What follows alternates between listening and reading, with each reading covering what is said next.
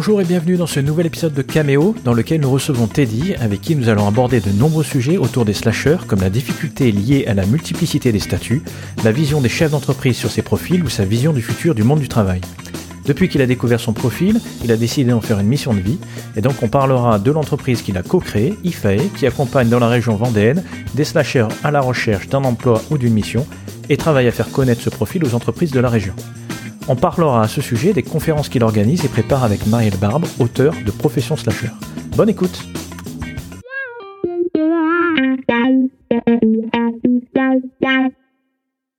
Bonjour Teddy, bonjour Julien. Bonjour. Bonjour.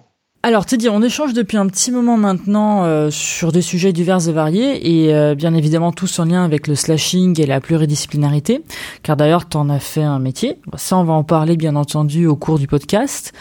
Avant de commencer, est-ce que tu peux te présenter rapidement à nos auditeurs? Ok, euh, merci pour l'opportunité déjà d'échanger. moi donc Teddy, j'ai 38 ans. J'aime bien dire que c'est un de mes slash, mais je suis papa de deux enfants. Euh, de formation et d'expérience en management industriel. je suis aussi dirigeant d'une structure dans les, dans les RH qui est en effet plus particulièrement dédiée euh, au parcours de slasher. Et puis après, par ailleurs, j'ai plein de, plein de passions euh, d'astronomie, de, de, surf, puisque j'habite à côté de Nantes. Voilà, plein de, diverses passions comme, comme beaucoup de slashers. Merci beaucoup. Euh, Justement, par rapport à, tout ce qui est le slashing, la multipotentialité, comment est-ce que tu es arrivé euh, là-dedans? Je suis arrivé là-dedans euh, par caméo, en fait, euh, démarrage de votre podcast. Mais qui m'a fait découvrir ce monde-là et donc et donc caméo, ça a été un ouvrier. En fait, je suis donc management industriel, donc je suis responsable d'une usine depuis. J'étais responsable depuis 5-6 ans dans cette usine. J'avais mon bureau qui était au milieu de l'atelier, au milieu des, euh, des, lignes de production, et j'avais quelqu'un qui, euh, en face de moi, Thierry, euh, était assez isolé dans l'entreprise, assez en, difficulté, mais avec qui le feeling passait bien, quelqu'un que j'arrivais à, remonter en termes de, morale quand ça allait pas. Et puis cette personne-là, 50, 55, 56, ces difficultés étant relativement profondes, a, fini par faire appel à, à un coach qui l'a détecter, entre guillemets, diagnostiquer, euh, si on veut être euh, un peu plus cru, même si euh, lui, il l'a vraiment pris comme ça, comme un, comme un coup de marteau sur la tête. Il a été diagnostiqué HPE, donc au potentiel émotionnel, comme quoi il avait des capacités, qu'il avait du mal aussi à gérer ses émotions pour telle et telle raison. Et pour lui, ça a été un coup de massue, une vraie difficulté à vivre. Il avait raté sa vie, il découvrait ce potentiel-là, mais ce fardeau également pour lui à ce moment-là. Et donc, c'est des, choses qui m'ont amené à découvrir et à, m'interroger sur ce monde-là, de gens qui disaient assez éloignés de la norme sur différentes, euh, différents sujets intellectuels, émotionnels. Voilà, je suis pas trop dans, dans, dans tous ces tests-là, mais en tout cas, c'est ce qui m'y a poussé, c'est ce, ce, Thierry. Euh, et puis après plusieurs mois d'accompagnement, euh, j'ai fini par l'orienter vers un, vers un coach. Il m'a donné beaucoup de contenu qu'il avait sur une petite clé USB, de, de vidéos, de, d'écrivains, de, de, bouquins euh, sur, le sujet, ce qui m'a permis de mettre un premier pied à l'étrier. Tout ça dans l'objectif de l'accompagner, hein, sans faire d'introspection particulière. Et c'est euh, au bout de quelques, ouais, un an et demi, où il me dit, mais de toute façon, tu es comme moi, euh, tu as une certaine facilité, en tout cas des, des, capteurs particulièrement sensibles, et, c'est pour ça que tu es le seul avec qui j'arrive à discuter dans cette boîte. Ouais, oui, je t'entends Thierry, mais euh, je suis manager, c'est mon boulot et c'est normal que, je t'accompagne et voilà. Et puis, euh, et puis quand même, quoi, ça, m'a, ça m'a un petit peu chahuté intérieurement. Euh, on a évidemment ramené j'ai évidemment ramené ça à la maison avec avec mon épouse, donc beaucoup de discussions et d'échanges autour de tous les supports qui m'avaient fait découvrir. Et puis là, j'ai découvert le livre d'Emily Wapnick d'une part, Marielle Barbe avec Profession Slasher, et puis après podcast caméo d'affilée, et puis c'était parti quoi. Par rapport justement à, tout ça, quand tu dis que tu l'as ramené euh, à, la maison, enfin justement tu en as parlé avec ton épouse, comment est-ce qu'elle a réagi? Euh, Avec Christelle, donc euh, mon épouse, c'est une vidéo en particulier, Raymond Doisan, qui fait le, lien et qui, a fait une partie de, ses vidéos sur les, qu'elle a appelé les, les couples HPE, HPI, où souvent quand on a certaines facilités intellectuelles et ou émotionnelles, on a ce binôme-là qui s'entend bien et qui peut se retrouver en couple. Et on se connaît depuis plus de 20 ans maintenant. on s'est connus en mobilette tous les deux à 14 et 15 ans. Donc c'est vrai qu'on a toujours beaucoup échangé et grandi ensemble sur divers sujets. Et donc ce, cette, cette vidéo et ce, cette thématique du, couple complémentaire euh, a été un élément euh, euh, important dans le, dans le déclenchement de la, la, discussion et des échanges. Et puis après, elle a une capacité de lecture que je n'ai pas. Euh, où moi je suis plutôt sur, sur de l'audio euh, et elle en lecture elle a pu euh, énormément bouquiner sur le sujet, énormément du coup apporter de contenu dans nos discussions. donc on était ni frein ni moteur l'un l'autre, on était, on a grandi ensemble comme on le fait déjà depuis des années sur divers sujets. On a grandi ensemble sur ces sur ces sujets-là sans sans heurts particulier, au contraire avec plutôt une envie de bah, se connaître soi-même et puis et puis d'en profiter quoi profiter de, ce potentiel ou de ce de, de, nos envies, nos envies, parce qu'on a toujours aussi eu cette frustration d'avoir plein d'idées et toujours être obligé de se frustrer. Et ça, ça a été la plus grosse révélation pour nous deux, qui était de dire bah, pourquoi choisir quoi finalement. Euh, cumulons et puis euh, tout se passera bien avec un peu d'organisation. Je pose la question justement parce qu'on a rencontré plusieurs personnes qui, quand elles ont découvert euh, cette facette de leur personnalité, quand elles en ont parlé en famille, euh, époux, épouse ou membres de la famille, ça n'a pas été très bien accueilli.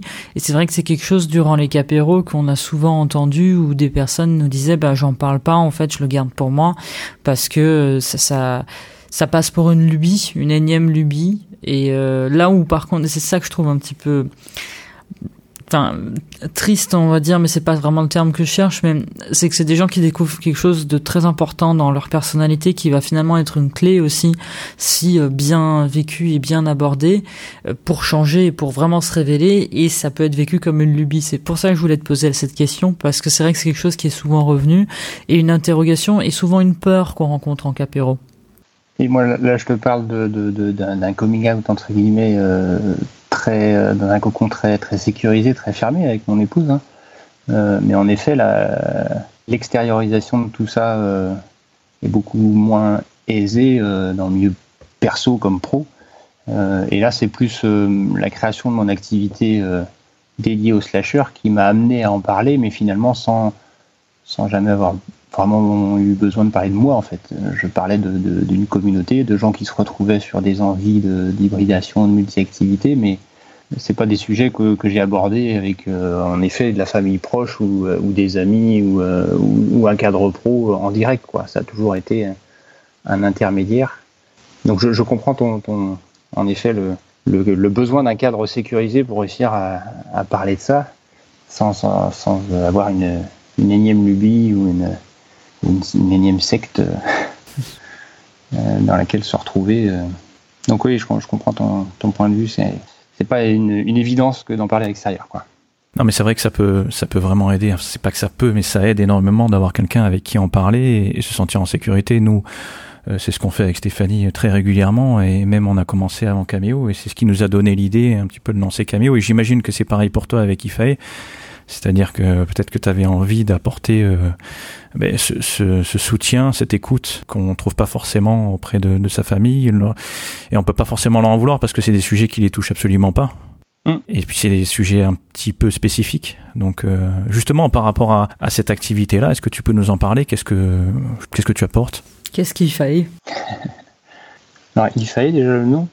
Il fallait c'est le c'est le nom latin de l'if l'if, c'est le, champignon euh, micellaire qui est dans le, sol de nos forêts, le champignon blanc qui est sous les feuilles dans le sol de nos forêts et qui sert au partage des minéraux et des, ressources en, eau entre les arbres d'une même forêt.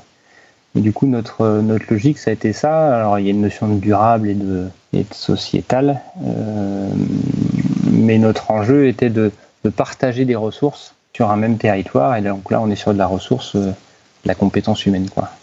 Et en effet, IFAE est né de, de nos, nos, parcours. Je dis nous parce qu'on est, on est deux co-créateurs, euh, co-fondateurs sur, sur IFAE. Marielle, qui n'est pas Marielle Barbe, hein, qui est une autre, euh, une autre Marielle. J'ai deux Marielle dans ma vie. Euh, mais Marielle, mon associé et moi-même, on s'est retrouvés à, à, la fin de, de cycle professionnel où euh, avec des changements réguliers tous les 12, 18, 24 mois de, de périmètre, de fonction, voire d'entreprise. On s'est posé ensemble, elle, elle est DRH de formation, moi je suis plutôt côté euh, management, et, euh, et on s'est posé sur ce qu'on pourrait faire en, commun, puisqu'on partageait des valeurs, on a déjà bossé deux ans ensemble il y a quelques temps, et on s'est rendu compte de l'instabilité de notre parcours, de notre CV, et que rentrer dans des cases de recruteur allait être euh, compliqué, et, nous fidéliser potentiellement également, sauf à avoir en effet notamment les grandes entreprises qu'on la transversalité potentielle dans l'émission. Donc là, on a, euh, on a décidé de créer IFAE dans, une, dans un premier temps pour nous porter, nous, être capable de continuer une carrière riche avec changement régulier, avec un fil rouge qui était très clair pour nous, mais pas, pas forcément évident pour, pour tout le monde, entre nos activités. Et puis quand on a, en 2018, commencé à, à en effet euh, discuter de, de, tout ça, euh, dans notre entourage, dans notre environnement, on s'est rendu compte que cette notion de, de multi-activité, de slasher, était, euh, même sur le territoire euh, qui nous est cher, était euh, très présente. Et vu qu'on avait l'habitude d'accompagner et de, de, de, faire grandir les gens autour de nous en tant que manager et RH, on s'est dit, ben, créons plus qu'une simple structure pour nous, mais créons une, une, solution plus complète pour être capable d'accueillir tous ces profils-là, toutes ces compétences-là, quel que soit leur statut, et les mettre en réseau, les mettre, les partager sur un territoire de PME, d'industrie, d'organisations diverses et variées. Donc voilà un petit peu comment est venue l'idée et puis ce qu'on fait aujourd'hui. Donc on, on embauche des, des, gens, on met en réseau des gens et on leur, euh, on leur trouve des missions sur le territoire. Donc ça va être du, du, de la compétence qualifiée, donc des personnes qualifiées. Euh, donc on va avoir du dirigeant évidemment, de la direction. Euh, industriel, la qualité, du marketing, du commerce, euh, du design, du juridique, du RH, du DAF, euh, plein de, plein de compétences diverses et variées, et plus elles sont diverses pour nous, plus c'est enrichissant. Qu'on va, euh, grâce à des outils RH divers et variés, pouvoir mettre à disposition d'entreprises du territoire qui ont des besoins de problématiques à temps plein, par exemple, mais sur des projets ambitieux et des projets de changement et de transition. Euh, mais également avoir euh, des besoins plus plus pérennes. Donc là, ce qu'on appelle du temps partagé, on va avoir des gens en temps partiel, à deux, trois jours par semaine, dans une structure qui a, qui a pas forcément les, le besoin ni la capacité à, à avoir quelqu'un en temps plein. Mais quand on est euh, voilà, une entreprise d'une centaine de personnes, d'avoir une, une DRH à cinq jours par semaine, ben, ça peut être coûteux et paraître paraître un peu riche. Euh, bah, quand on a une, experte, mais à seulement deux jours par semaine, bah, on, fait énormément de choses et, on fidélise aussi une compétence qui, par ailleurs, euh, trois autres jours par semaine a d'autres activités et donc est, nourrie euh, de, cette multi-activité. Je sais pas si je suis super clair, mais... Moi, je trouve ça très clair. Euh, c'est gagnant-gagnant en fait, parce que pour les slashers, ça leur permet d'avoir plusieurs activités, et pour les, les, entreprises qui ont un besoin particulier, mais qui n'ont pas forcément besoin de personnes à plein temps, ben, ça leur permet d'avoir accès justement à ces compétences-là. Ouais, ouais. Là, où, là où je vois euh, une certaine problématique, je pense, c'est par rapport à ben, la multiplicité des statuts pour euh, justement les, les slashers. Euh, J'imagine que c'est pas quelque chose de, de si simple quand même à expliquer aux gens à qui vous, à qui vous suivez. Ouais. c'est une grosse difficulté euh, côté candidat et finalement elle est assez, euh, assez vite gommée. Côté client, ça va vite, on fait de la mise à disposition. C'est un contrat commercial qui vous met à disposition une compétence au strict besoin, à temps plein ou à temps partiel, mais au strict besoin. Côté candidat, en effet, l'un des points importants du livre de Marielle Barbe, c'est euh, cette difficulté de cumuler les statuts ou de changer de statut. Donc ce qu'on a voulu dans une solution unique, on a finalement plusieurs structures juridiques différentes, parce que le Code du travail euh, impose des structures juridiques différentes pour faire ces activités-là. Normalement, c'est des activités exclusives. Donc on a plusieurs structures juridiques qui permettent euh, d'accueillir le, slasher quel que soit son statut. Donc on va avoir une, euh, par exemple une structure de conseil qui va être capable de travailler avec tous les indépendants, tous ceux qui ont déjà monté leur structure, mais qui peuvent être euh, en recherche d'un temps partiel pour avoir un fil rouge de leur activité ou de mission euh, en tant qu'apporteur d'affaires, etc. Donc cette, euh, cette structure-là permet de faire des contrats commerciaux en B2B avec des gens qui ont déjà leur, leur entreprise et entreprise individuelle ou, ou, autre. Après, on va avoir une structure de portage salarial où là, donc on est sur une, une notion qui a été créée en 2015, en tout cas pour la convention collective, qui donne de l'autonomie, mais amène du salariat. C'est-à-dire que quand on est porté, on, est salarié de la structure, en l'occurrence IFAE, mais on est euh, autonome sur son offre, sur son tarif, sur euh, sa gestion, euh, la gestion de son, son, offre et de son business.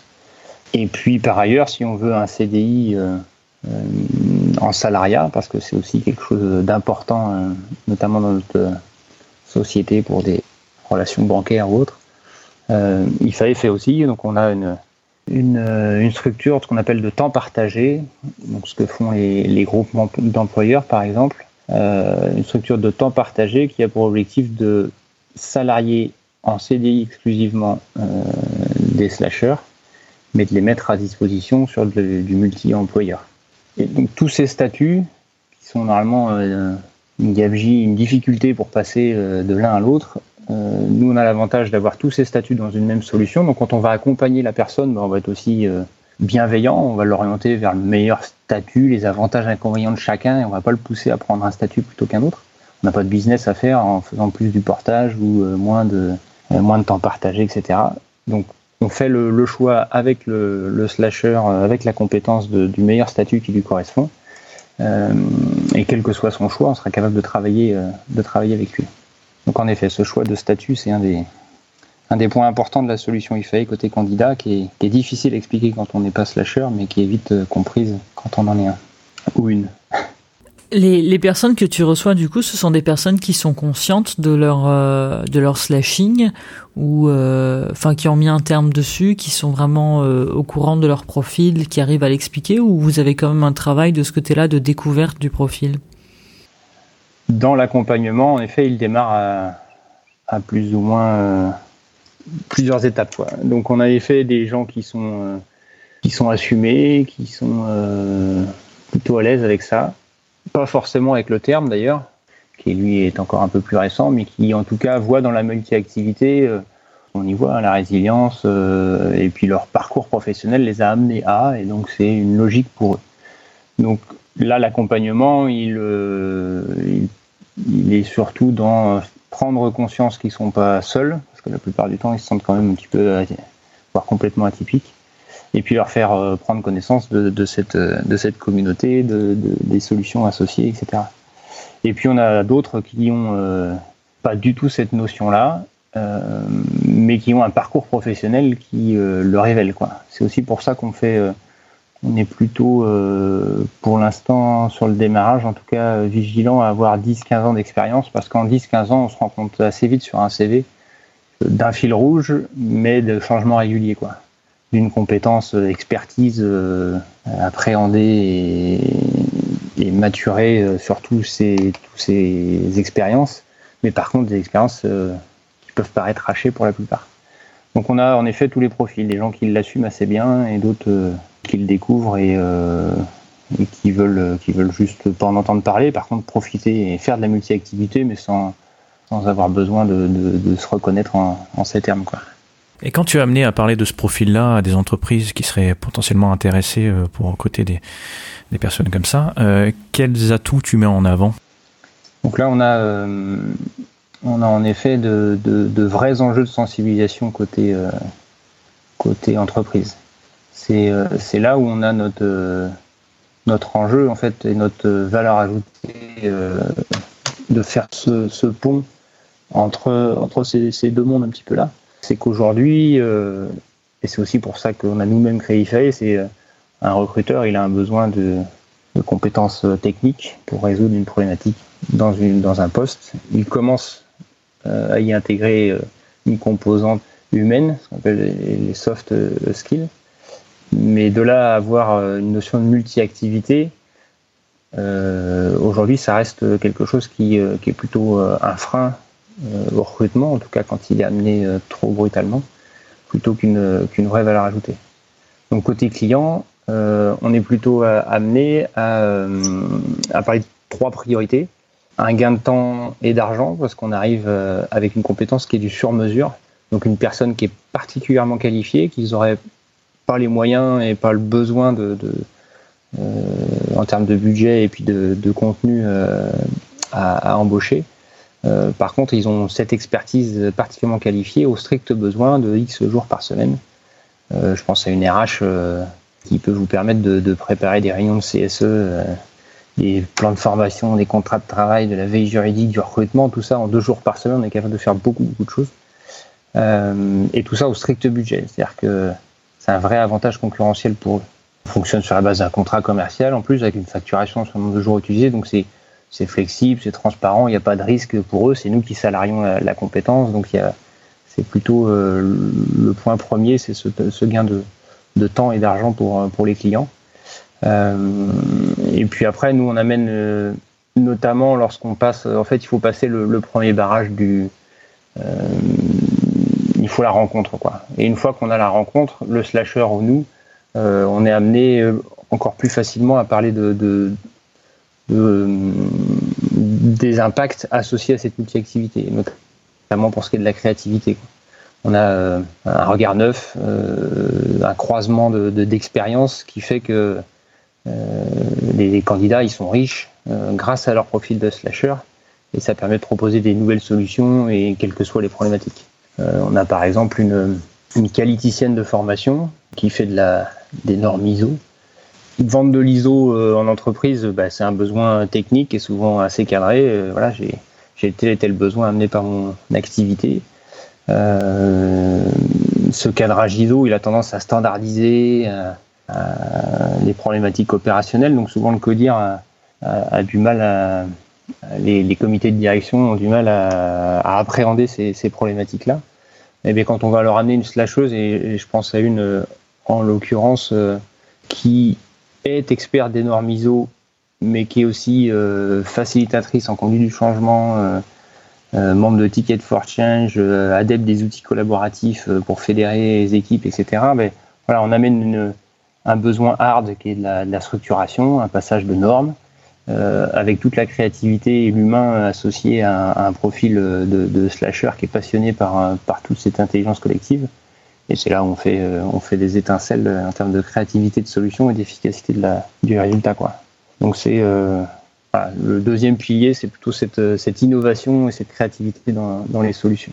Ça me fait penser au, TEDx de d'Emily Wapnick là quand elle parle des, bijoux euh, je crois, je sais plus comment ça s'appelait.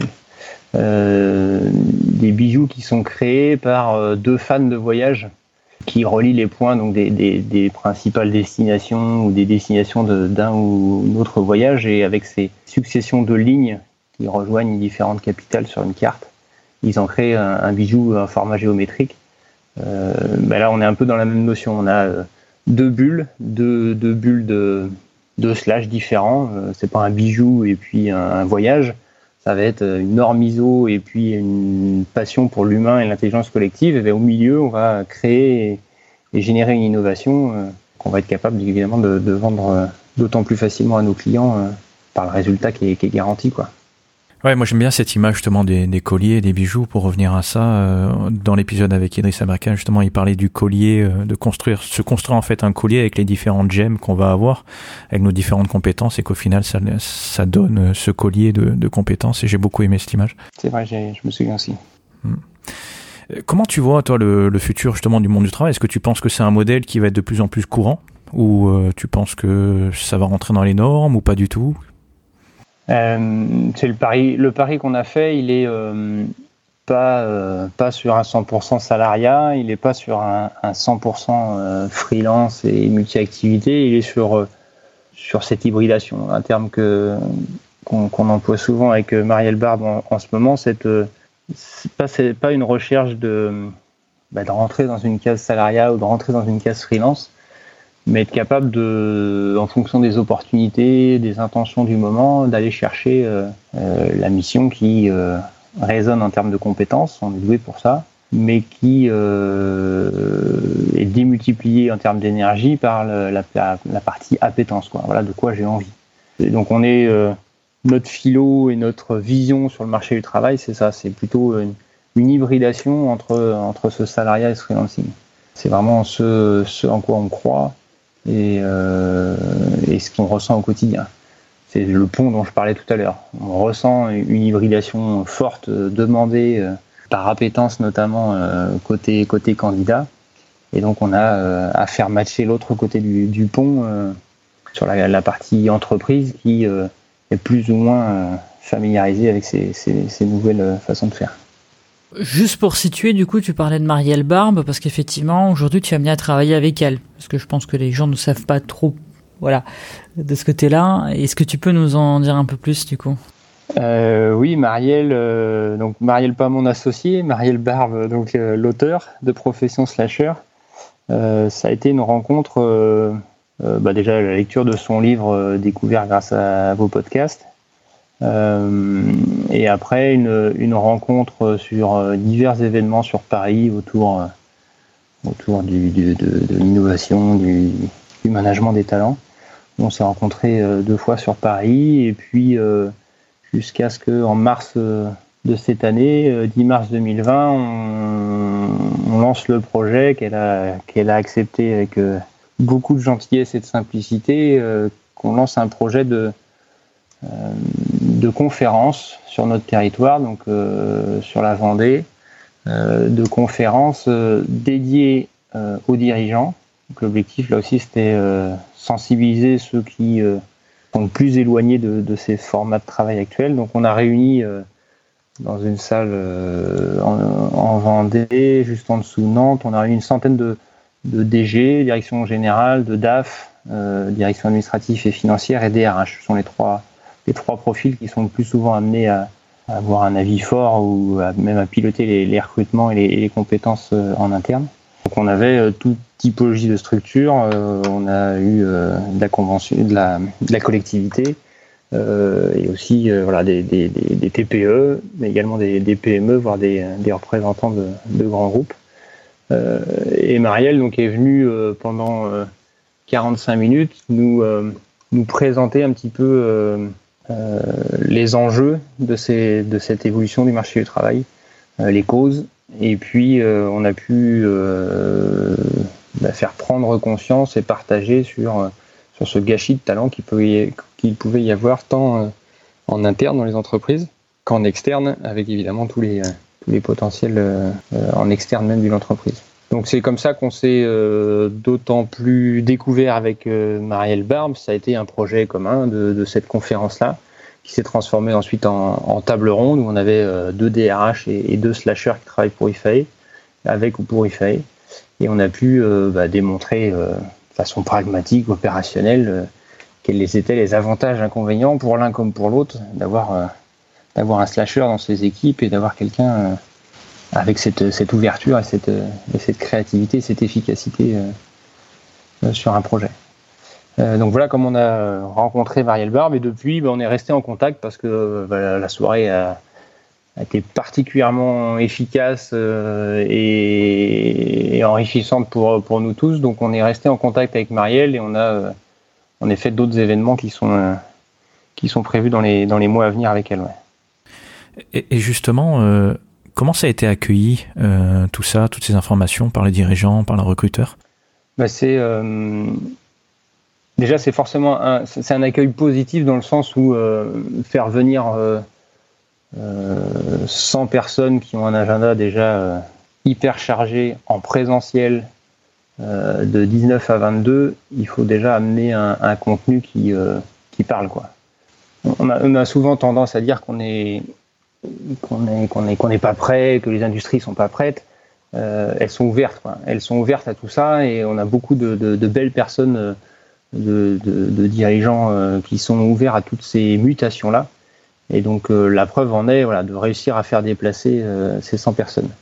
Après, l'autre particularité, c'était l'objectif, c'est cette sensibilisation qu'on a, qu'on essayé de faire pendant la soirée, elle est amenée pas par, pas par une lubie, une vision complètement pas corrélée avec ce qu'ils vivent au quotidien, c'est au contraire, et c'est euh, tout, tout, ce qui a été euh, travaillé en amont et en préparation avec Marielle, et puis l'expertise évidemment de, de, Marielle, sont des, des, des, chiffres, des données euh, qui permettent de, de montrer et d'amener les gens à, à, comprendre que bah, oui, finalement, c'est ça devient une évidence. Quoi. Encore faut-il leur parler avec leurs mots, leur, dans leur environnement, mais c'est les moins de 30 ans, ils exercent 13 métiers différents.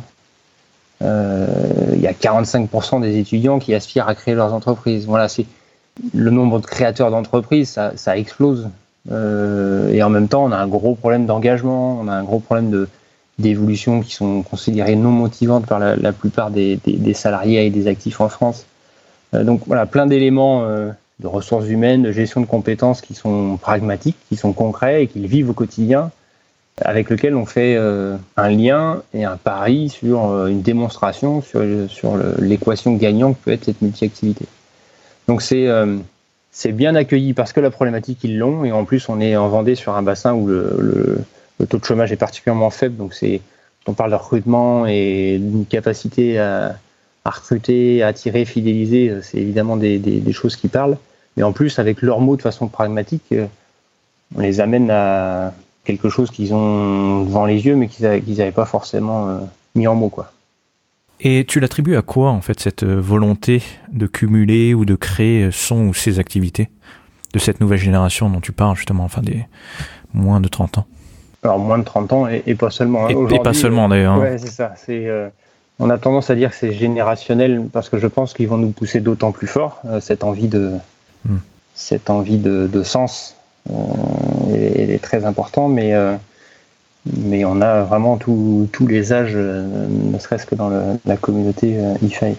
Je l'attribue à quoi? Il y a la définition même, si je reprends même la, définition même, et c'est des discussions qu'on a qu'on a eues avec Marielle et que et je me nourris beaucoup de de, son expérience.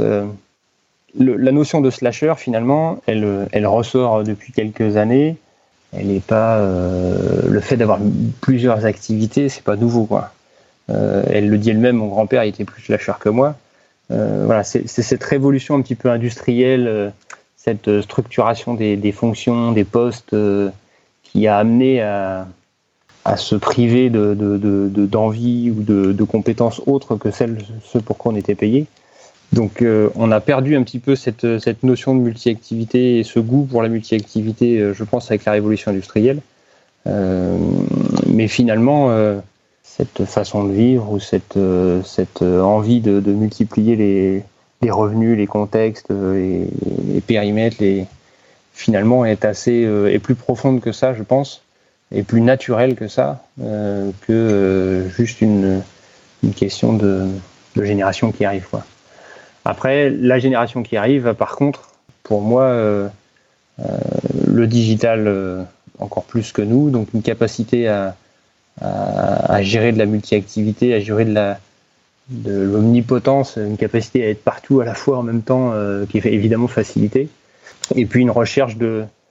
on dit souvent une recherche de sens. J'aime à dire que le, le sens euh, aujourd'hui c'est quasiment plus suffisant. C'est-à-dire qu'on peut intégrer une entreprise dans laquelle euh, il y a du sens, euh, il y a un produit qui est chouette, il y a des valeurs qui sont qui sont partagées, il y a une, transition par exemple décarbonée qui est identifiée et, et claire.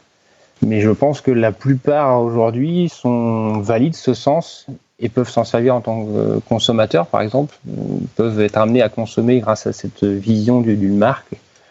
Mais quand on va aller chercher à travailler pour, ils vont aller chercher plus que le sens, ils vont aller chercher l'impact. En quoi, moi, dans mon quotidien, je contribue à ce sens, mais j'ai un, impact. Quel levier j'ai?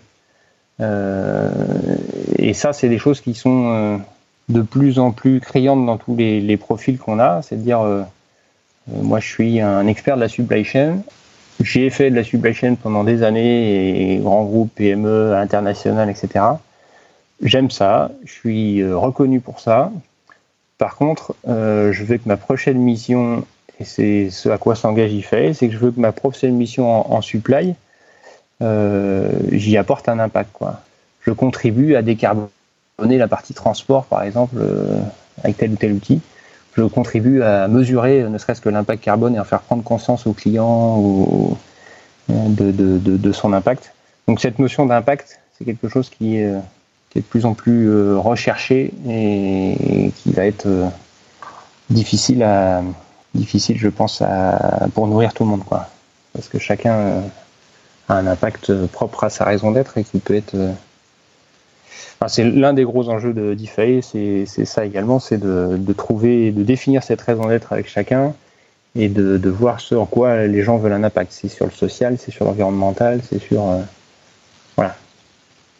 Je sais pas je suis très clair, ça va Écoute, pour moi, c'est très très clair parce que c'est, je pense, en tant que gérant de sa, société, tu dois toujours te remettre en question, revoir ton positionnement et voir justement l'impact que tu peux avoir sur la société et l'impact positif, hein, je parle. Et, euh, et, aussi bien le faire passer à tes équipes. Et ça, c'est tout un peu le challenge de bien faire comprendre, mais que le personne, j'ai envie de dire tout en bas de l'échelle, hein, si on peut pas appeler l'échelle, mais participe justement à cet impact-là.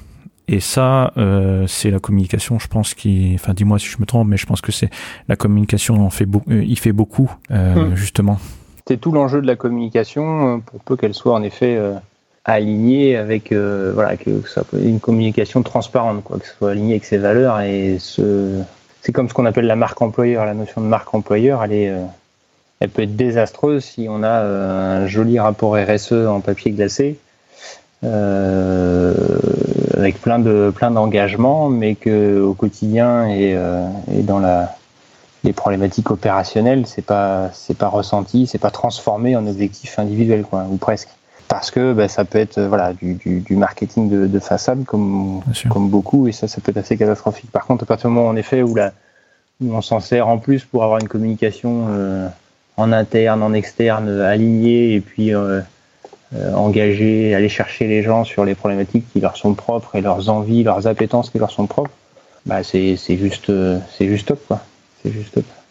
Je trouve qu'en plus c'est très euh, propre à, à, ce qui se passe en ce moment. Enfin, on, on entend beaucoup cette, euh, ce besoin d'être aligné, aligné dans ses valeurs, aligné dans ce qu'on fait, et du coup l'impact, bien évidemment, cool de, de, de, de source entre guillemets il devient assez logique que si tu es aligné avec toi-même tu vas regarder aussi l'impact que tu vas avoir et tout.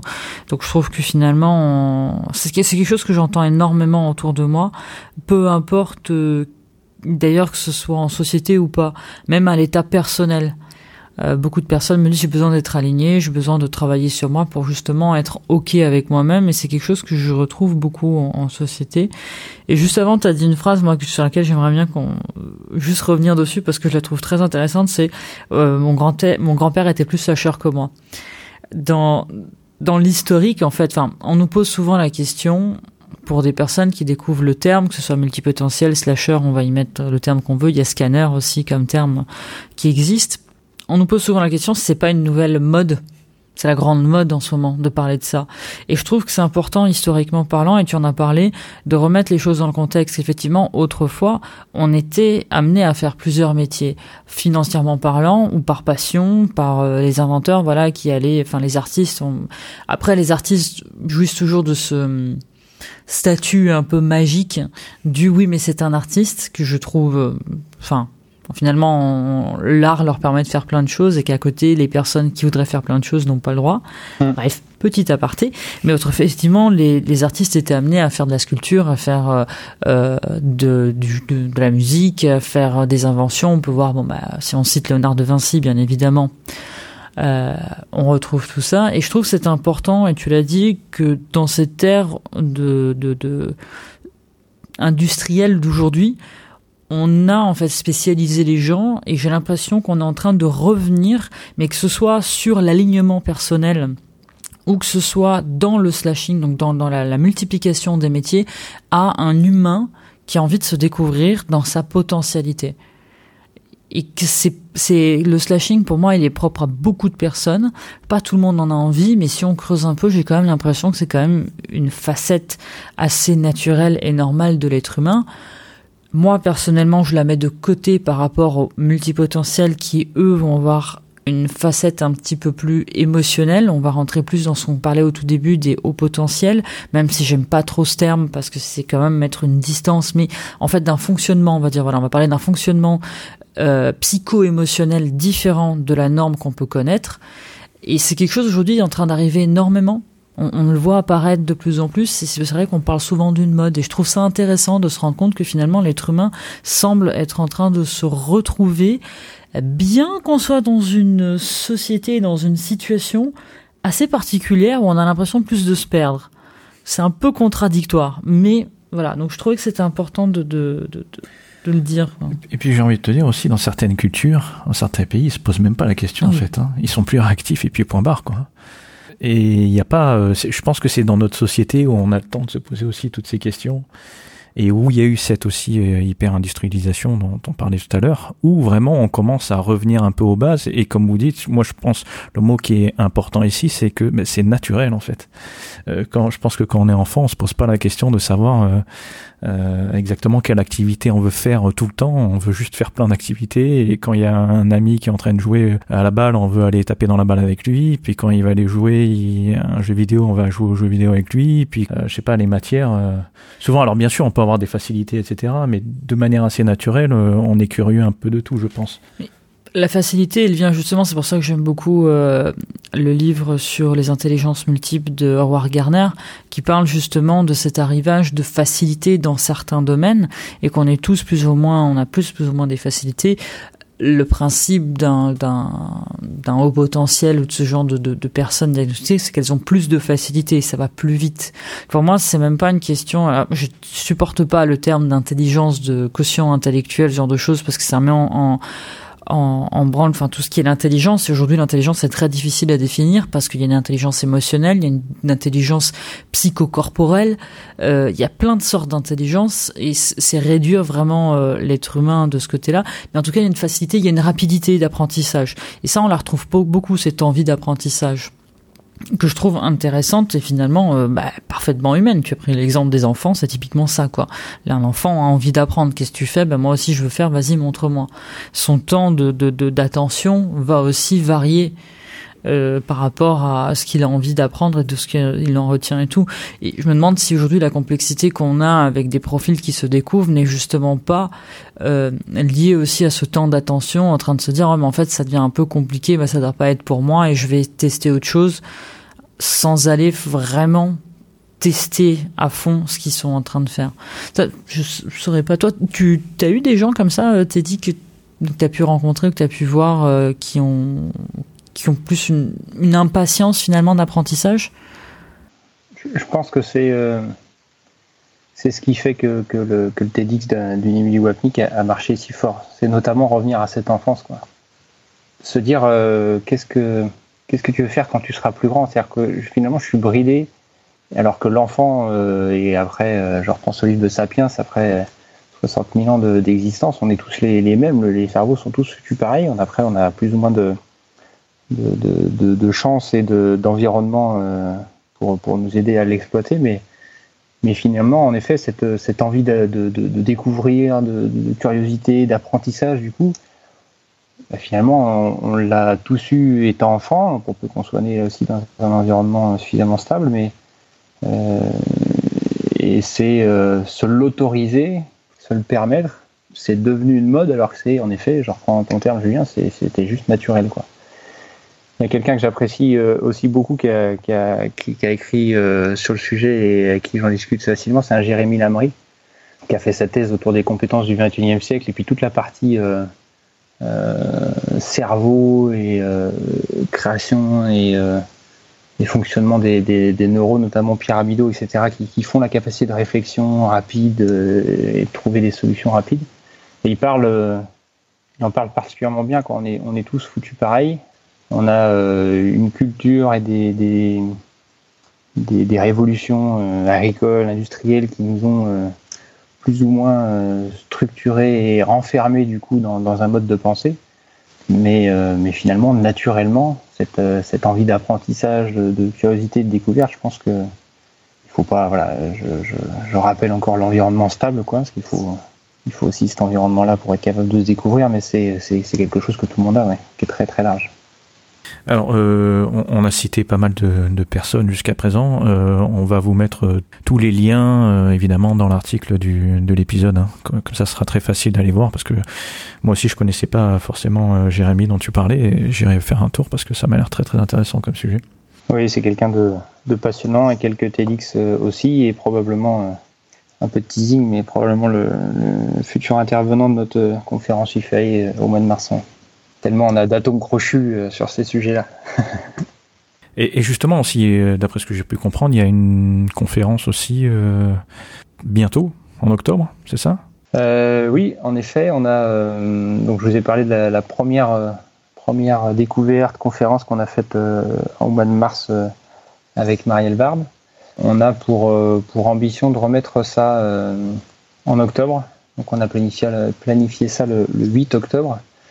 Euh, en espérant en faire une, le départ d'un Tour de France. C'est-à-dire que euh, l'ambition, c'est de pouvoir, euh, grâce à nos diverses communautés de, de, slashers sur le territoire, être capable de d'animer et donc d'impacter au maximum dans les diverses grandes métropoles, grandes villes ou grands bassins d'emploi de, France. Donc là, ce, ce, lancement un petit peu de ce Tour de France, c'est le 8 octobre et c'est c'est à côté, enfin c'est sur le bassin vendéen euh, nantais. Les règles sanitaires avec la Covid nous, euh, posent évidemment euh, des problématiques, mais aussi des opportunités. Donc on va faire, ça avec Marielle dans un espace de coworking du territoire qui s'appelle La Fabrique et qui est, qui, est, particulièrement bien situé au, centre, au centre du département, de la région. Et l'enjeu, c'est d'avoir 5 à 10, 10 espaces de coworking complémentaires qui seront en visio, euh, donc des équipes de 10, 20, 50 personnes en fonction de la jauge sanitaire qu'on sera capable de mettre dans chaque espace de coworking, qui seront en visio euh, avec euh, l'espace où, Marielle sera présente et où la table, la table ronde sera présente, pour être capable d'échanger sur ces sujets-là et puis d'amener avec les outils digitaux qu'on a les klaxons, les mentimeters, on est capable d'amener un peu d'interactivité et d'échange avec, euh, avec tous ces gens-là. Donc on, on, espère atteindre un, 150, 200 personnes, parce qu'il y a aussi la partie digitale pure pour, un, pour, un, pour ce second événement et ce, ce démarrage de ce qu'on espère derrière transformer autour de France. Mais on en parlera de toute manière dans la quinzomadaire, hein, notre newsletter, et on mettra les liens justement pour, pour pouvoir s'inscrire et pouvoir suivre cette conférence. Et, euh, et d'ailleurs aussi avant, en septembre, euh, tu organises un Capéro à Nantes, c'est ça? Ouais. ouais. donc ça, euh, Capéro, je suis. Euh, euh bah c'est, euh, ça a été un, une des premières découvertes de, de, gens en dehors de la communauté IFAE qui s'interrogeaient sur, ces, sur leur, leur profil et sur leurs envies. et du coup, c'est quelque chose que j'apprécie particulièrement. Alors là aussi, je me positionne pas du tout en, rôle de, manager. On est là pour euh, voilà, passer un, moment euh, convivial et tranquille, mais, mais je trouve que c'est super enrichissant de pouvoir euh, accompagner les gens en fonction de là où ils en sont. Quoi.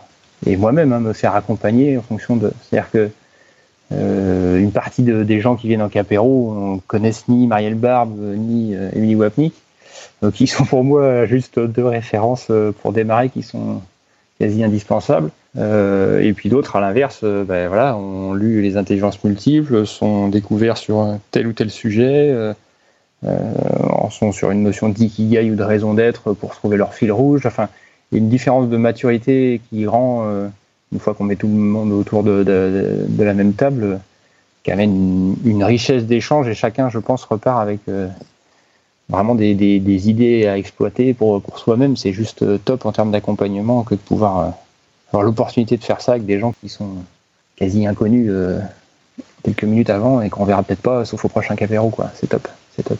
Exactement, tu as bien résumé en fait le principe. C'est vrai, souvent on nous pose la question quand les personnes arrivent, euh, c'est quoi le principe de, la soirée? Est-ce que ça va être une conférence, tout ça Et en fait, c'est complètement ouvert. Le but, c'est de passer une bonne soirée entre personnes. Je leur dis tout le temps, hein, passer une bonne soirée entre personnes avec des profils atypiques, euh, qui sont plus réactifs et qui ont envie de parler du sujet ou pas. Parce que nous, c'est vrai que euh, en ayant fait beaucoup, beaucoup, beaucoup de sessions de capéro, euh, au bout d'un moment, on se retrouve à parler de quelque chose complètement différent. Et puis il y a un groupe à côté qui parle vraiment de multipotentialité ou de slashing, etc. C'est une façon de sortir en fait de sa solitude et c'est ce que je dis à chaque fois, c'est que beaucoup de personnes ont besoin de parler parce que, bah, comme on parlait au tout début, il y a des gens qui pour qui la, la famille n'accepte pas ce profil, puis il y a des gens qui se posent encore beaucoup cette fameuse question de mais qu'est-ce qui va pas chez moi? Pourquoi je veux encore changer, pourquoi je, je, je suis à mon cinquième job et euh, ça me suffit pas, je veux changer et tout. Et pouvoir justement venir en parler avec d'autres personnes qui soit ont déjà plus d'expérience et l'ont fait, soit tout simplement l'assument pleinement de façon tout à fait naturelle. Euh, ça permet de venir vider son sac un peu, mmh. se rendre compte qu'on n'est pas... Quoi. Exactement, déculpabiliser, se rendre compte qu'on n'est pas tout seul, créer des liens et, euh, et par la suite derrière, ben on, redevient des. Ben, c'est comme toute chose, c'est quand on vient avec une, une inquiétude, on a besoin de émotionnellement euh, la, la malaxer dans tous les sens, donc en parler euh, et aller la tester pour ensuite s'en défaire. Et c'est vrai que c'est quelque chose duquel je parle souvent de ce cycle de j'ai besoin, je, je, me reconnais dans quelque chose, j'ai besoin de, de le tester, d'en parler, de, de, de voilà, et jusqu'au moment, ben en fait tu reviens et tu vas parler totalement autre chose et tu vas être vraiment toi avec cette, cette partie de toi-même totalement intégrée. Et c'est ça que je trouve intéressant, c'est de pouvoir voir ces différents profils. On a régulièrement des gens qui découvrent leur multipotentialité ou slashing, on l'appellera comme on veut bien évidemment, euh, et qui viennent et qui sont un peu en mode ah bon mais vous faites ça, euh, comment c'est possible? avec plein de questionnements. Là on rencontre des gens pour qui c'est d'une un naturel euh, incroyable et qui disent bon bah oui bah j'arrive à la fin de mon, mon job, ça fait trois ans, j'en ai marre, je vais essayer de trouver autre chose avec sans culpabilité.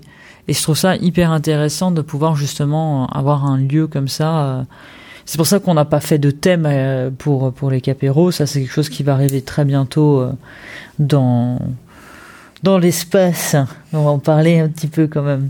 Dans l'espace qu'on va créer euh, justement en ligne, où on pourra avoir des, choses thématiques. Mais les capéros actuellement n'ont pas vraiment de vocation à être thématiques parce que c'est vraiment un, apéro quoi un apéro où ton cerveau peut peut se libérer totalement mais je trouve ça cool quoi tu parlais aussi, parce que c'est vrai qu'on se suit aussi sur, euh, sur LinkedIn, euh, tu es assez actif justement sur ce réseau, et, tu parlais à un moment aussi du, d'une offre que vous avez créée euh, avec IFE que je trouvais intéressant, c'est celle d'agent de slasher. Peut-être que tu peux nous expliquer en quoi ça consiste?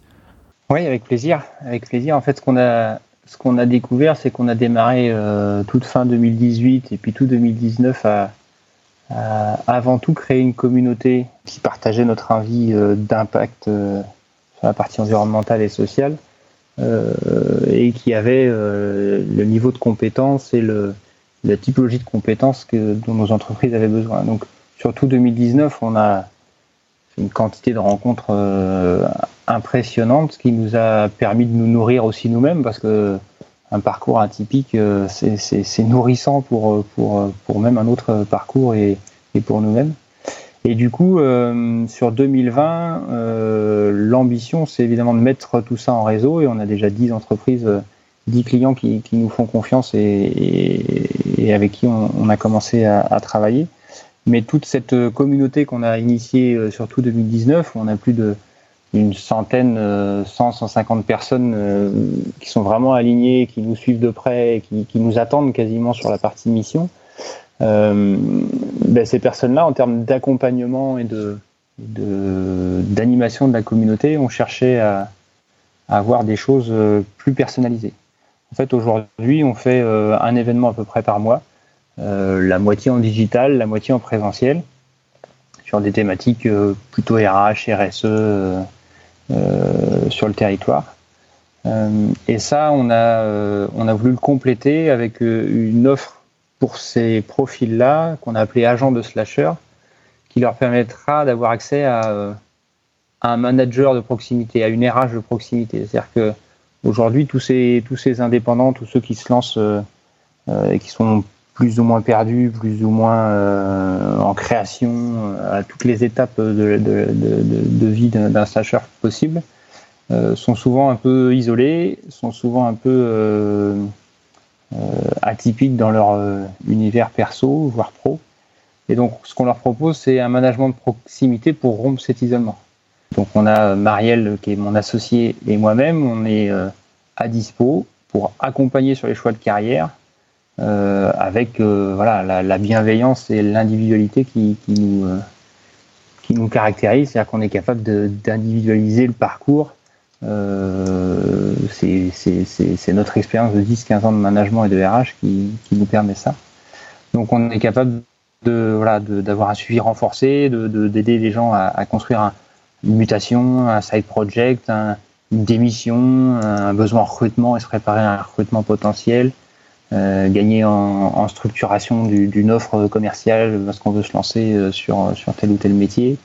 Euh, et puis euh, un partage de réseau sur le territoire parce qu'on a euh, industriellement depuis 15 ans évidemment beaucoup d'entreprises dans nos réseaux perso qui nous permettent d'amener aussi du contenu et d'amener potentiellement les premières missions. Donc, agent de slasher, ça sera ça, ça sera un abonnement annuel où on aura des outils FAE dédiés, donc des événements mensuels, des sensibilisations, des formations à la, RSE et sur le futur du monde du travail, grâce à des outils collaboratifs, une plateforme pour, pouvoir échanger sur, divers sujets, et puis des managers de proximité pour répondre à toutes les problématiques que, qu'on a euh, et qu'on adresse quand on est salarié à notre euh, manager pour qu'il soit bienveillant, mais qui dès lors qu'on est plus salarié, ben, on est tout seul. Et, euh, et comme au même titre qu'un agent de star gère la carrière d'un d'une star, mais là l'objectif c'est que l'agent de slasher soit à même en toute bienveillance de, gérer la carrière et de d'aider tout slasher à, à, se trouver et à trouver ses, ses prochaines missions en fonction de ses compétences et de,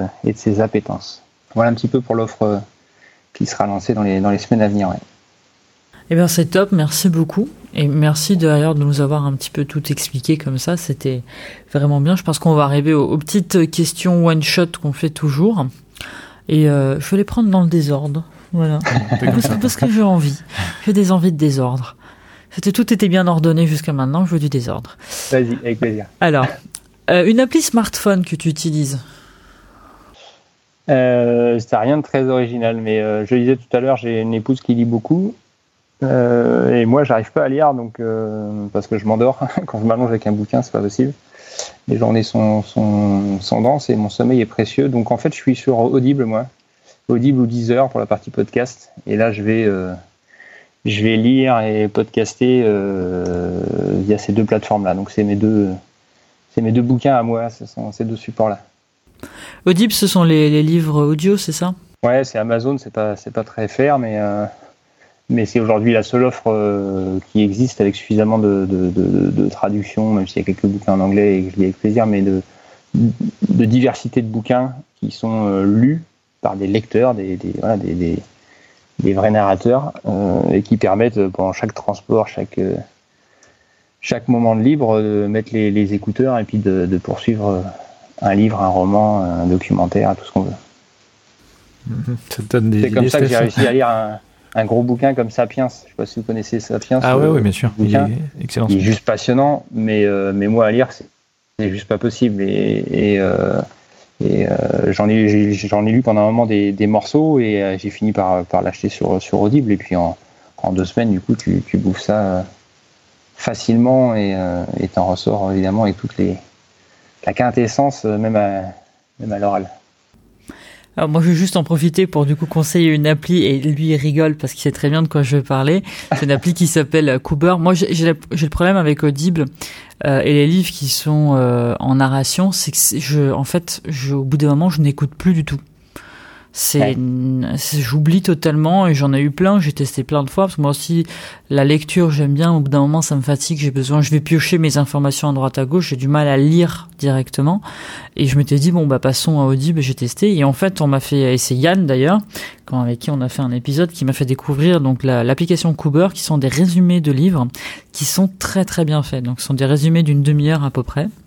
Et euh, là, je viens de me prendre l'abonnement euh, annuel. Ils font des parcours, ils font des choses très bien, et ça permet aussi de ce côté-là de découvrir des bouquins et d'avoir des résumés qui sont qualitatifs pour une fois et qui sont aussi assez dynamiques.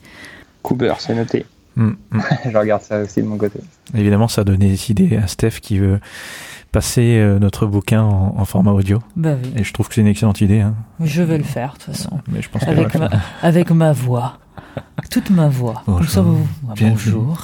Bienvenue sur le. Voilà. Ça va donner quelque chose comme ça. On va peut-être mettre un peu de AMCR dedans. On sait pas. Non, je déteste ça. Je sais pas comment les gens écoutent ça. Enfin bon, bref, voilà. Tout ça pour dire, voilà, Cooper, c'était très très bien et Julien se moque beaucoup de moi. bah écoute, je, je, je prendrai parti euh, quand je l'aurai découvert, promis. Il y, a, il y, a une petite semaine gratuite euh, pour tester et franchement, moi, je suis assez critique sur tout ce qui est euh, audition et ce genre de choses. Ayant un père en plus qui est euh, traducteur et speaker. Et euh, franchement, j'ai été j'ai été bluffé. J'ai été bluffé parce qu'il y a des bons jeux d'acteurs, donc on s'ennuie pas. Les résumés sont qualitatifs. Okay. Ils sont de qualité, effectivement. On nous a fait remarquer que qualitatif ne se dit pas, donc ils sont de qualité. Et, euh, et en plus, on peut lire aussi le résumé et on peut le récupérer en, lecture. Et euh, bah, certains bouquins, comme tu disais, qui sont très très grands, dans lesquels il peut y avoir, euh, bah, on va dire pas les informations réellement nécessaires, bah, ça permet d'aller euh, d'aller vite à la source. Moi, je l'aime bien. Voilà. Promis, je regarde ça. Euh, donc, c'est noté pour 10 heures et audible. Hein, pareil, on mettra tous les liens sur l'article. Euh, deuxième question, tu nous as donné un, début de réponse par email et ça m'a ça a vraiment éveillé ma curiosité. Donc je suis impatient d'entendre ton histoire. C'est ah. l'achat de moins de 100 euros qui a eu un impact positif sur ta vie. Ouais, c'est vrai que je t'ai donné une réponse par email, mais je t'avais dit que je pourrais en changer. J'en ai trouvé une autre, mais ah. avec plaisir, je vais te donner les deux. ah bah tu peux pas me laisser comme ça avec le début d'histoire. Euh, Moi je suis trop curieux. Finalement, l'impact positif, euh, les deux sont en lien, je vais le dire comme ça. Hmm. Euh, quand on a créé IFAE, notre objectif c'est d'être, à partir de l'année prochaine, entreprise à mission. Donc une entreprise qui, dans ses statuts, cherche, s'engage à impacter la transition écologique. Euh, et donc, euh, cet euh, alignement sur impact sociétal, c'est quelque chose qui évidemment qui résonne aussi côté perso. Et en fait, côté perso, j'ai eu un, premier achat il y a en mars l'année dernière qui m'a marqué. J'ai regardé parce que c'est pour ça que je ne l'ai pas donné. Je n'étais pas sûr ce soit moins de 100 euros. J'ai regardé tout à l'heure, il y a 94,16 euros, donc je suis sauvé. Euh, euh, c'est tout con, c'est euh, un rasoir à main avec le blaireau et la crème à, la crème à raser. Mhm. J'ai acheté ça en mars, je suis même pas à la moitié. J'en ai eu pour 100 balles, je pense que. Alors le blaireau, le rasoir, tant de dire, je vais pas les racheter, mais même la, crème à raser les lames, j'en ai pour deux, voire trois ans. Et ça, ça en termes de raisonnement, de, de, résonance, pardon, vis-à-vis -vis de tout ce qu'on peut bouffer en hyperconsommation, c'est voilà, c'était un, un des, des, achats qui m'a convaincu que euh, j'arrête la télé, qui m'a convaincu que j'arrête d'écouter de, de, ce qu'on me dit, que ce soit en termes de qualité de rasage, de machin, de trucs. c'était, c'est vraiment top. C'est vraiment une petite décision de ma salle de bain euh, perso euh, qui a contribué par contre à un alignement perso sur ces impacts-là. Et du coup, le 4,85€ que je t'avais donné, un peu en lien avec ça, en fait, j'ai envoyé euh, une lettre avec accusé de réception euh, qui a coûté 4,85€ euh, il y a une semaine. quand, tu, quand on a échangé sur, sur le podcast, c'est pour ça que je l'avais en tête. Pourquoi une lettre avec accusé de réception? En fait, je l'ai faite vers, vers ma mairie parce que j'ai une maison qui est pas loin de Nantes, mais qui est en pleine campagne où j'ai 20-25 euh, km de vue euh, tout autour de la maison. Et j'ai une belle antenne 4G qui est en train d'arriver euh, avec un permis de construire le 15 juillet, au 1er septembre. Là, ils sont en train de, la monter, ils ont fini. Donc, ils font ça pendant les vacances ici, c'est top. en soi, sur la partie sanitaire, voilà, on a tous dans toutes nos grandes villes des antennes au-dessus de la tête et on s'en préoccupe pas. Donc, c'est pas c'est pas tant ça. Euh, par contre, il y a une partie visuelle, c'est 35 mètres de haut euh, juste devant la maison, à 250 mètres de la maison. C'est juste euh, une vraie difficulté pour nous que de, sortir dans le jardin et de l'avoir au quotidien. Et donc, du coup, ce 4,85€ a été certes une envie bah, d'impacter un peu le projet pour voir s'il pouvait pas être mis juste derrière la maison, d'être devant. Enfin, c'est tout con, mais voilà. Euh, et puis finalement, ce 4,85€, il est parti à dire bah, on, est, sur une maison euh, rénovée, euh, relativement énergivore. Et là, je suis aussi membre du Shift Project et puis diverses associations comme Rupture sur, qui prônent des, économies différentes et décarbonées. Et du coup, je me suis dit, bah, en termes d'alignement, est-ce que la maison qui est top, hein, mais est-ce qu'elle est vraiment alignée avec ce qu'on veut? Et donc, on est parti là aussi en 15 jours de vacances avec madame euh, pour la construction d'une maison euh, passive et autonome en bois, euh, à peu près même, dans le même territoire en tout cas. Et donc du coup ce 4,85€ et les petites constructions d'antenne qui est pas une fin en soi, et voilà, mais va nous permettre de, de, nous réaligner encore un petit peu plus avec nos convictions et de, et de faire construire cette maison passive. Donc voilà le, le petit budget pour le gros impact.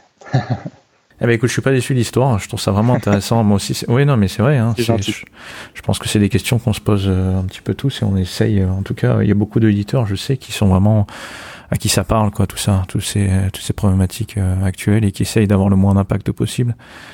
Moi, mon rêve, c'est d'avoir une douche, euh, tu sais, quoi, qui recycle l'eau là, où tu peux faire un circuit fermé quand tu veux laisser couler l'eau, tout ça. Yann, il avait donné des plans pour construire.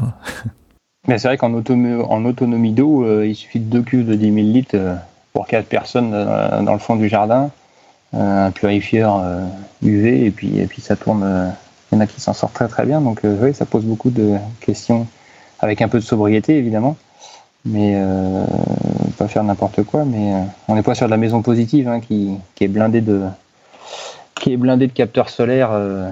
Qui eux aussi ont nécessité des carbones, donc euh, on est sur euh, du juste du passif, quoi. C'est-à-dire que un peu de sobriété et puis d'intelligence pour arriver à quelque chose de, de plus durable. Non, puis j'aime bien ce côté de faire une réclamation donc pour obtenir quelque chose et finalement que ça emmène la réflexion beaucoup plus loin pour, euh, comme tu dis très justement, se réaligner. Ouais, cette transformation d'une d'une contrainte en, en opportunité, c'est toujours ce qu'on essaie de se dire. hein. Comment est-ce que cet ennui qui arrive, qui est pas une fin en soi et c'est pas grave, euh, mais euh, mais comment après tout, euh, c'est l'opportunité de voir les choses autrement, de sortir du cadre et puis de se dire, bah, on avait prévu rester là. pas jusqu'à notre mort, parce que c'est, faut jamais dire toujours et toujours dire jamais, mais, mais en tout cas, on avait prévu rester, et puis finalement, ça fait six ans qu'on est là, et on va, on va probablement changer, donc c'est, non, c'est top. Écoute, c'est top. Alors, une autre question, c'est un livre que tu offres. J'ai peut-être ma petite idée, mais On va croire que je suis payé par Marielle Barle. mais euh, pour, euh, en, en effet, c'est ça. En fait, euh, c'est pas ça. On n'a pas, je suis pas payé par Marielle, mais je suis, euh, je suis convaincu du livre de Marielle. Euh, lors de notre conférence du 10 mars, on avait offert euh, des livres de, de, de Marielle à, à quelques participants, contributeurs piochés au hasard. Euh, et là, je viens dans. Alors, j'en dédicace un, c'est pas mon livre, donc je le dédicace pas, mais je mets toujours un petit mot euh, quand j'en offre un. Et en l'occurrence, euh, j'ai rendez-vous ce soir sur Nantes avec une slasheuse euh, assumée, même si elle a découvert le terme avec moi il y a, quelques semaines. Et, elle m'a dit Tu m'apporteras ton bouquin, tu me le prêtes. Et donc, oui, j'offre le bouquin de Profession Slasher de Marielle assez, assez facilement, avec plaisir. je dois avouer que pour avoir donc nous lu beaucoup beaucoup d'ouvrages sur le sujet, euh, c'est pour moi, en tout cas des, des ouvrages français, un des plus qualitatifs euh, Hmm. de ce côté-là.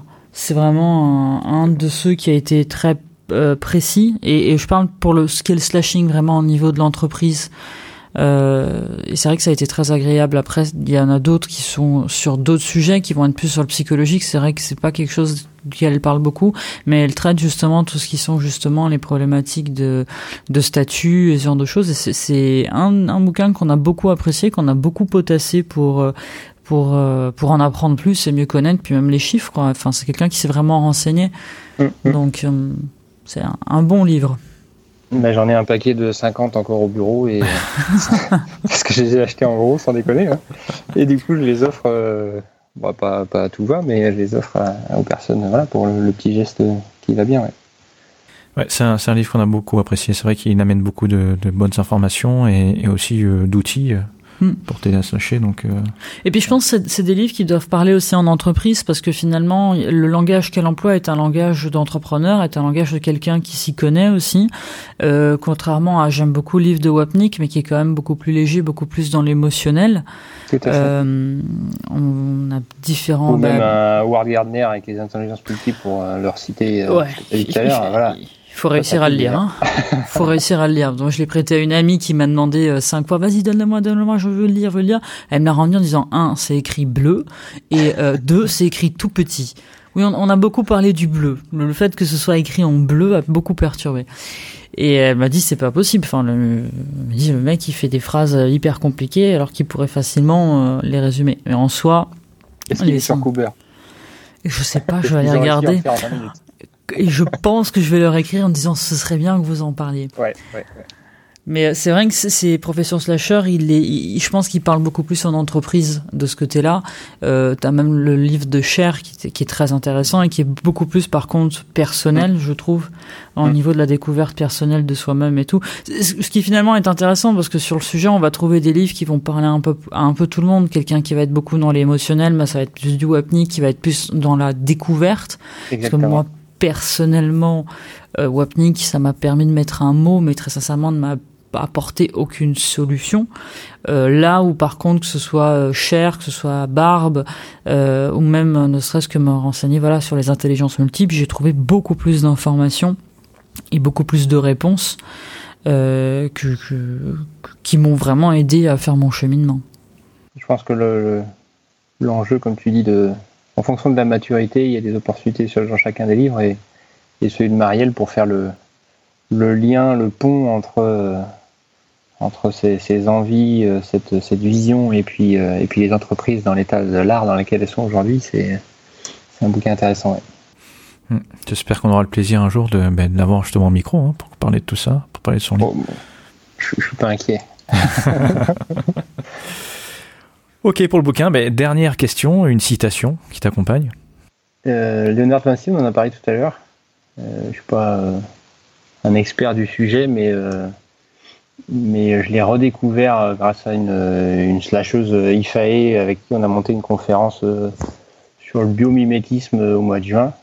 Qui, me faisait part de, de toutes les notions de biomimétisme c'est ça ça a trouvé toutes les idées les plus simples possibles pour les appliquer dans notre quotidien nos industries nos, solutions voilà.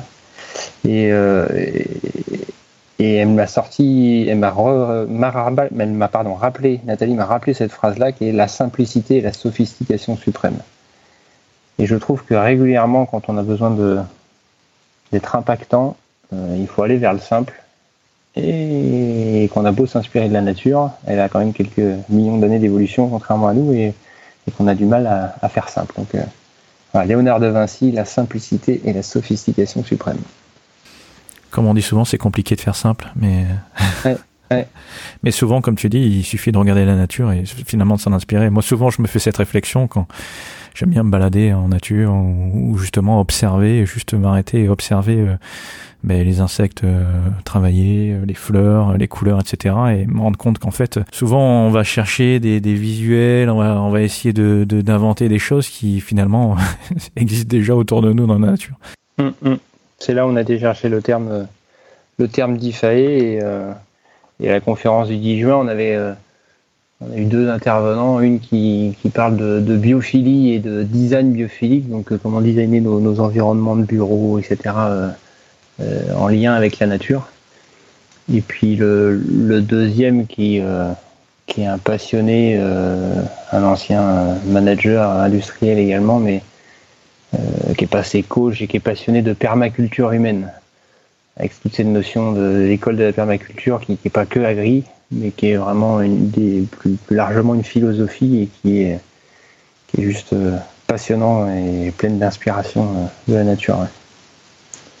Elle est sur, sur YouTube, cette vidéo, si ça vous tente.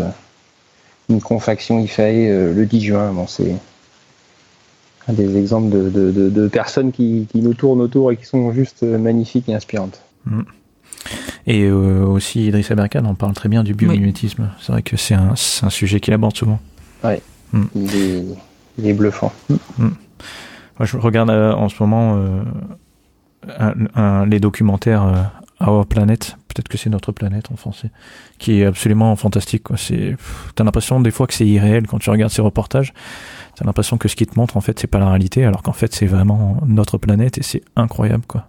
Le fonctionnement de la nature est absolument fantastique et c'est pour ça que j'aime bien euh, que ce soit l'approche de, d'Idriss Aberkan et c'est pour ça que moi j'ai une passion pour Léonard de Vinci qui s'est justement intéressé à tout ça et euh, d'ailleurs c'est une des choses que j'aimerais bien faire c'est récupérer les, les livres, les, les, codex qu'il a écrits parce que je sais qu'ils existent et qu'on peut les trouver, ils sont pas super simples à trouver et euh, pour voir un peu comment il analysait. Et finalement, euh, quand on revient à la simplicité, la sophistication suprême, on la retrouve euh, aussi dans, dans l'art.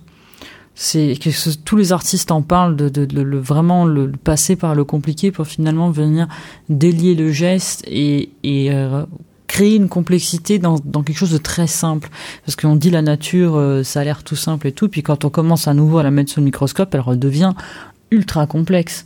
Mais visuellement parlant, elle est simple et il y a quelque chose de naturel. Et on revient à ce concept de naturel pour moi, qui est toujours très important. Donc, euh, donc je suis bien contente de terminer sur euh, une citation de De Vinci. inspiré, inspirant. voilà, inspiré, inspirant. En tout cas, t'as dit merci beaucoup.